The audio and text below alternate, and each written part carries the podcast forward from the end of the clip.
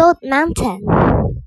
Mo is a 12 year old boy with red hair who lives with his grandpa.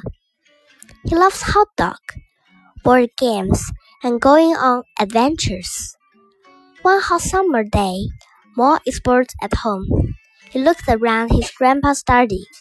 He finds a big box made of wood, which has lots of gold books in it. Inside one book, there is a map of a forest from 1795. It has a big axe on it. Mo shows his grandpa, who says, It's a treasure map. Excited, Mo runs to show his best friend, Millie, who has the same birthday. After packing their bags, they go to Inderberg, dark forest, to find the treasure. They get lost to get home, they need to climb Gold Mountain, solve puzzles, and run from monsters trying to eat them.